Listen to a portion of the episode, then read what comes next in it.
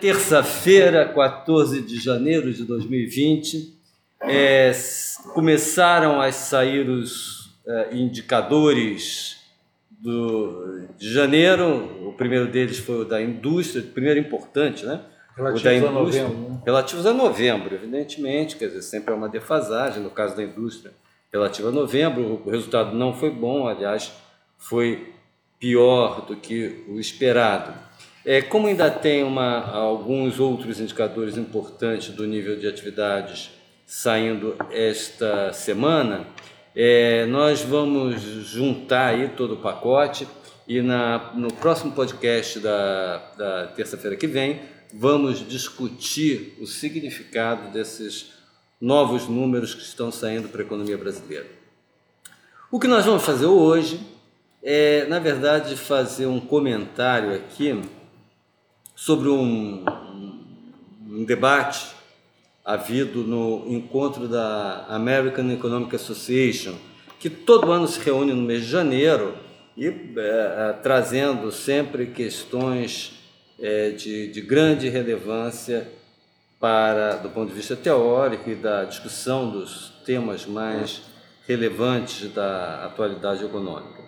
Nesse ano, uma mesa desse, desse encontro, é, acontecido há uma semana atrás, reuniu, é, entre outros, o economista Larry Summers, que é professor de Harvard e ex-secretário do Tesouro do governo Clinton, é, e a ex-presidente do Federal Reserve, o Banco Central Americano, Janet Yellen.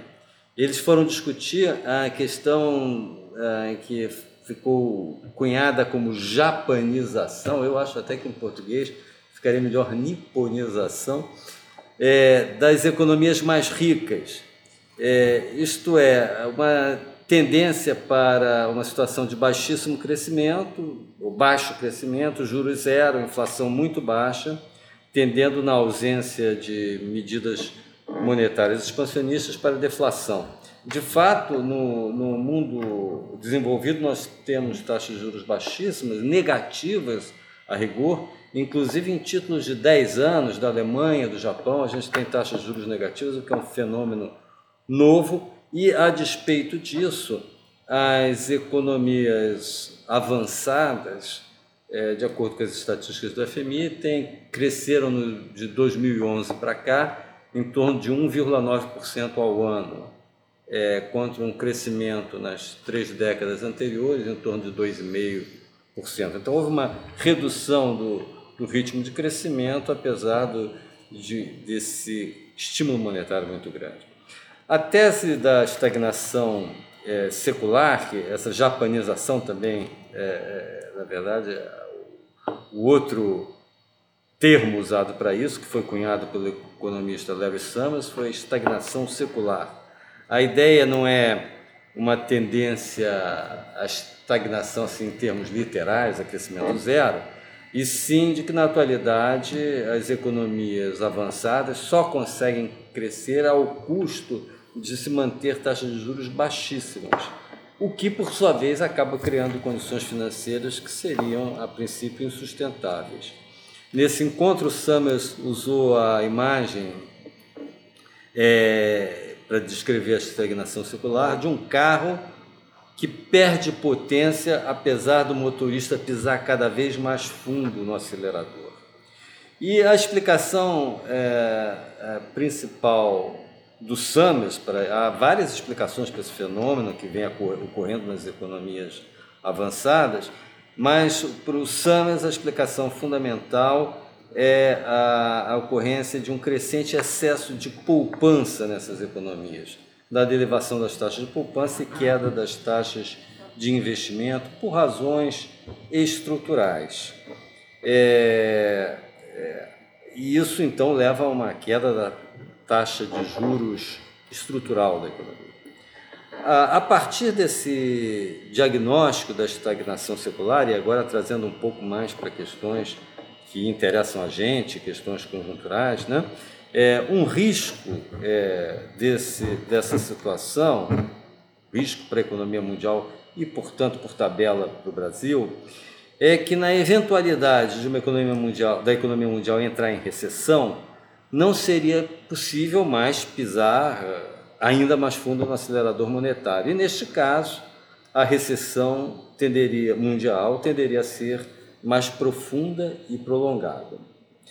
É, nesse debate, a Janet Yellen, né, ex-presidente do Fed, ela concordou fundamentalmente com, com, com a tese do Summers, mas ela, de certa forma, matizou isso porque ela se mostrou é, um pouco menos cética em relação à capacidade da política monetária ainda poder dar alguma contribuição, ainda poder dar uma contribuição para enfrentar a, a recessão.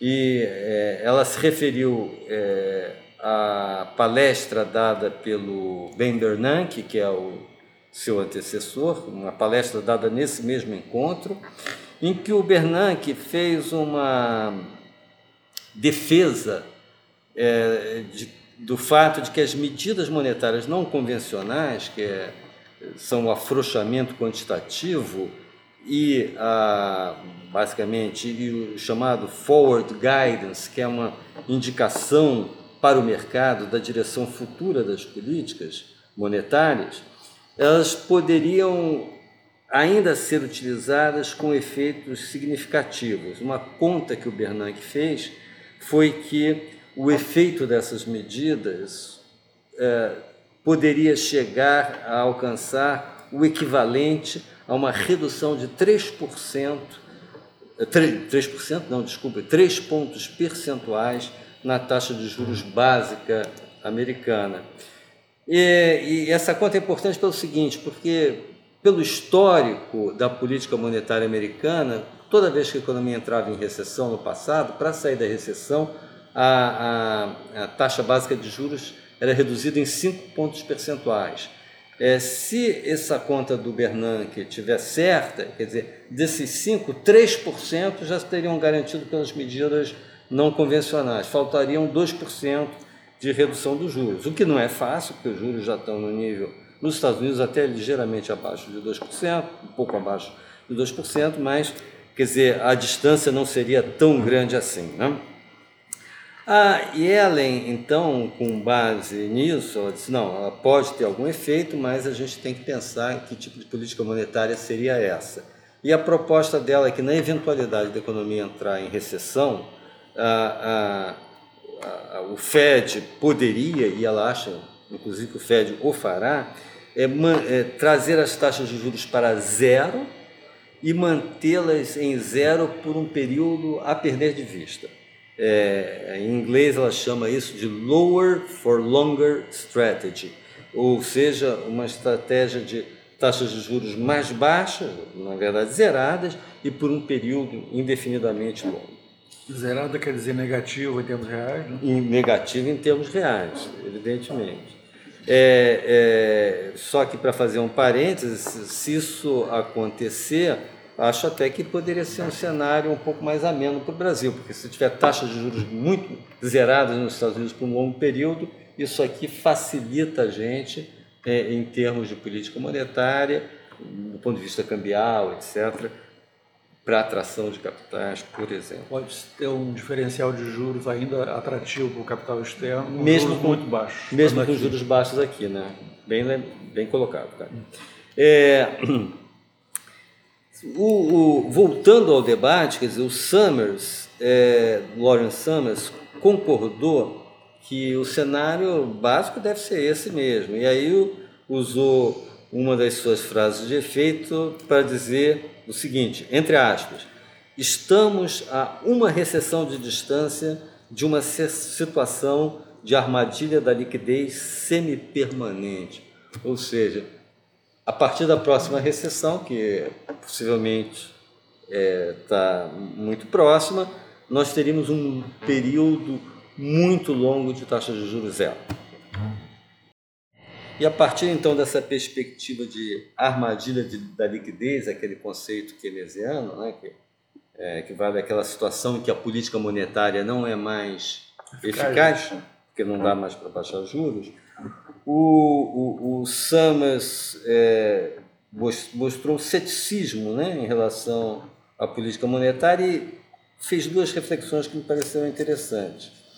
A primeira é que, além dos juros terem pouco espaço para serem reduzidos, é, a eficácia da redução dos juros reduziu muito na, na economia americana e nas economias centrais.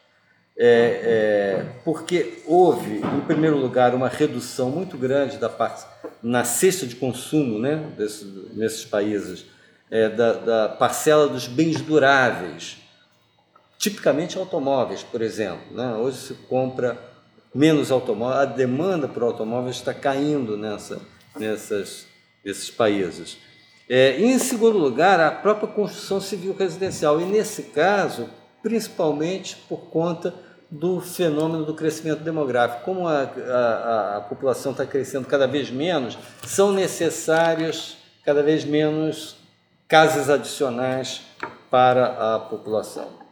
É, um outro ponto que ele colocou muito importante a respeito foi que, com juros muito baixos, reduções adicionais tendem a perder potência. Primeiro, porque põe em risco a saúde do sistema financeiro. Isso aí é um fenômeno que a gente já está vendo agora na Europa. Né? Com juros zero, os bancos tendem a ter ah, problemas graves. Isso aí é uma questão que, não, é, que a gente não pode discutir nesse momento. O segundo fator é que aumenta um efeito que ele chamou de meta de poupança. Quer dizer, como as pessoas têm, as pessoas, os agentes econômicos têm metas para a, a sua poupança, para a sua riqueza financeira futura, com juros zero, a, essa riqueza financeira não cresce praticamente nada. Então você tem que poupar mais para alcançar a mesma meta é, é, é, que você alcançaria antes, caso a sua riqueza estivesse sendo valorizada pela, pelos juros. Isso é particularmente importante para a questão dos regimes previdenciários, né, baseados em capitalização, né, à medida que eles passam uh, o rendimento que vem para a aposentadoria gerado pelo sistema de capitalização passa a ser muito, muito modestos e isso, isso seria um incentivo, um estímulo para poupanças adicionais para complementar a renda da aposentadoria. Perfeitamente. Isso põe em questão, na verdade, os regimes de capitalização. Juros baixos, um dos efeitos colaterais complicados para a economia mundial é que isso põe em questão regimes previdenciários à base de capitalização.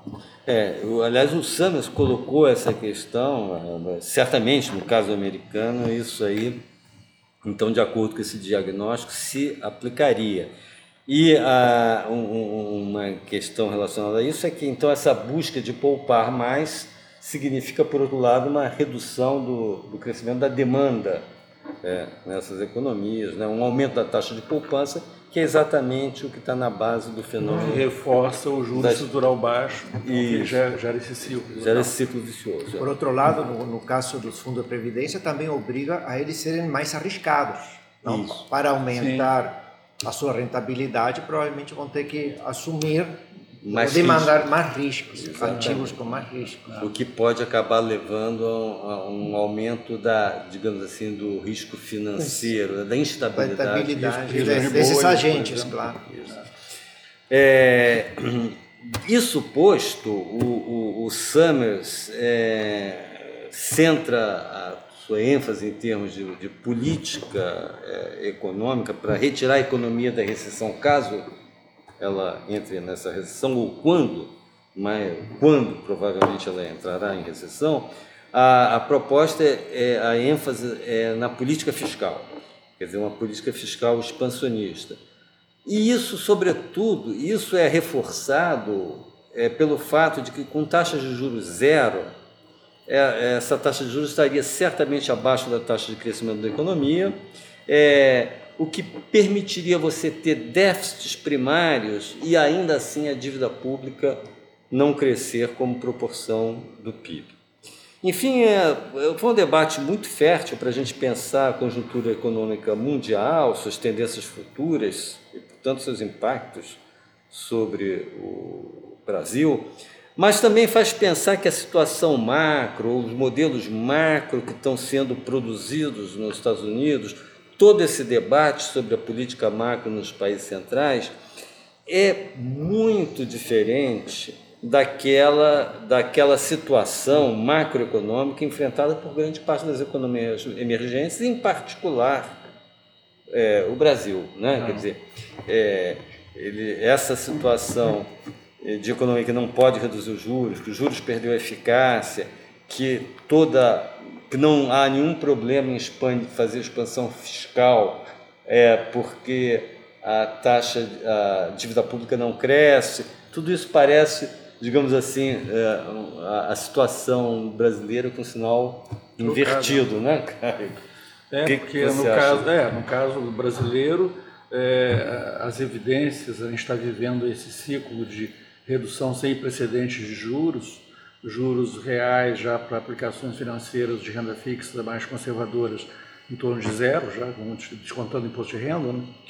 é, a gente está vivendo uma situação onde a gente está vendo efeitos cada vez mais claros, benignos para a atividade econômica, expansionistas para a atividade econômica, derivados da política monetária. Então, no Brasil, não há qualquer sinal de que a política monetária não tenha um, um, a capacidade de expandir de modo ainda significativo a atividade econômica. E, por outro lado, uh, do lado da... Só um parênteses. Em particular, por exemplo, isso aí, se a gente olhar o caso da construção civil, isso é muito claro, né? que é um setor que tem respondido, este ano, né, vem respondendo bastante a essa é, queda da taxa de juros. Um, um, um efeito assim, muito impressionante da redução dos juros no lado do florescimento do mercado de capitais, que está ah, explodindo claro. no Brasil. Sim. E, e, isso está totalmente associado aos juros muito baixos.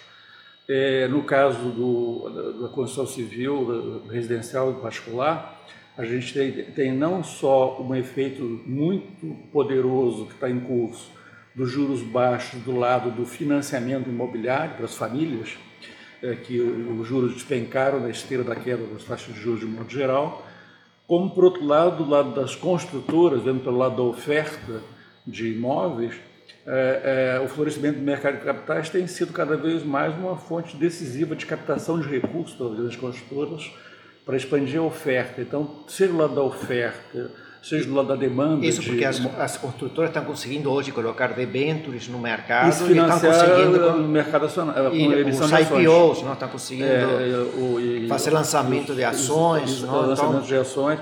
Então, seja pelo lado do mercado de capitais, ações barra títulos de dívida, né, do tipo caminho de debêntures, e do lado da, da oferta de, da construção imobiliária seja pela demanda de imóveis com financiamento para as famílias cada vez a juros mais baixos, e esse é um dos setores que tem é, respondido mais aos juros baixos. Mas isso não, não, vai muito além disso. A gente pega os dados de concessões de crédito, hoje em dia, para pessoas físicas, explodiram na esteira da queda dos juros.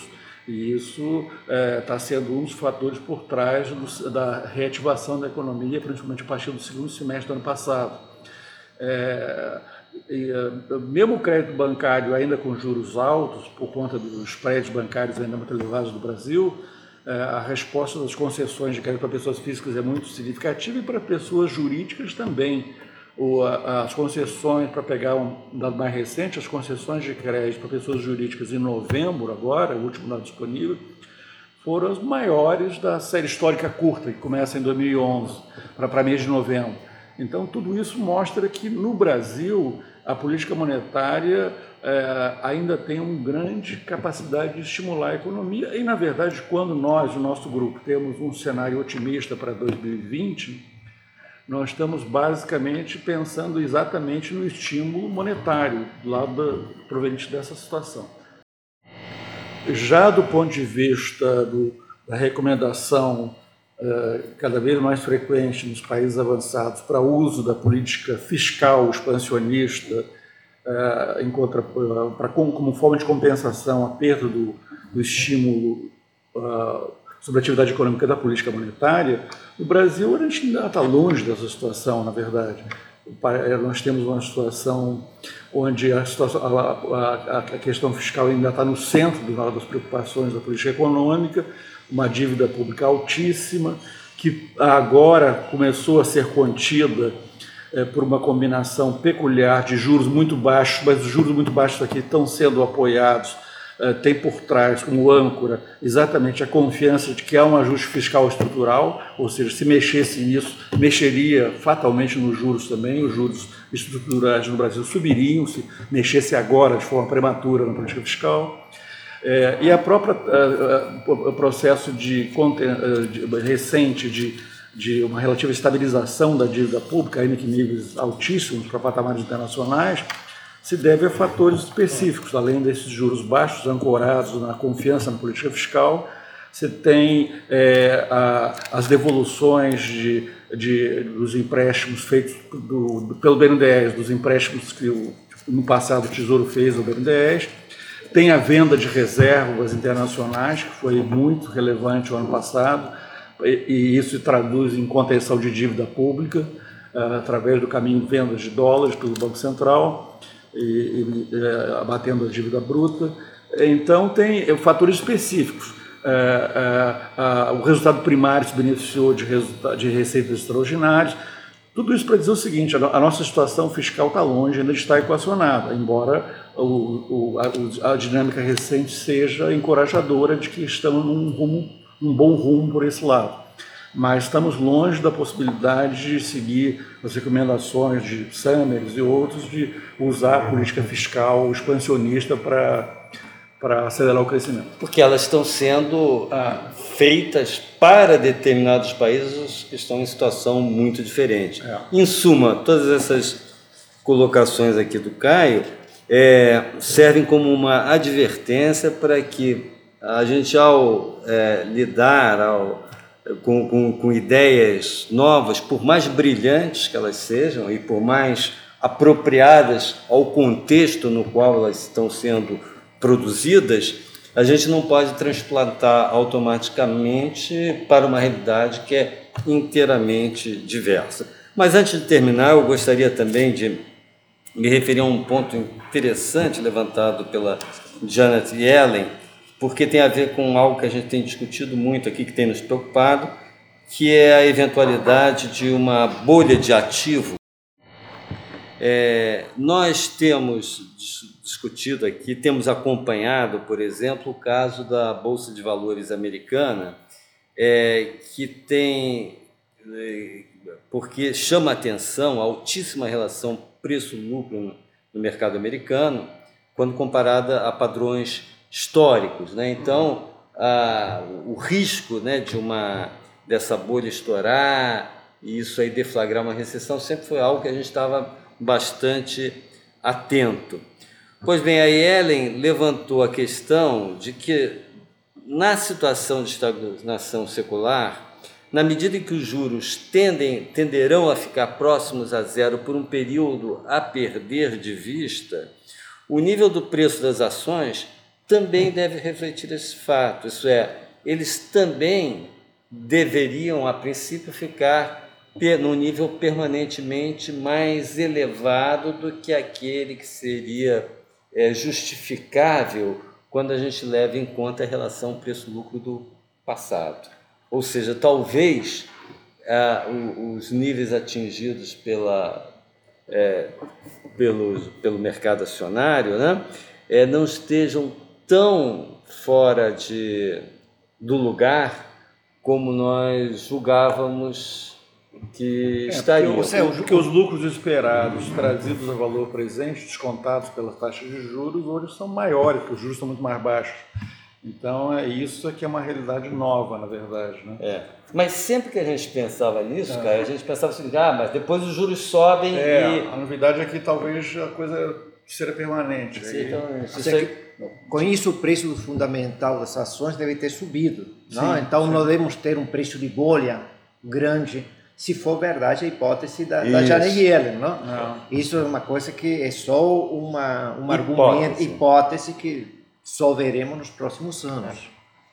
Ok, gente, vamos ficar por aqui. É, um abraço, até a próxima terça.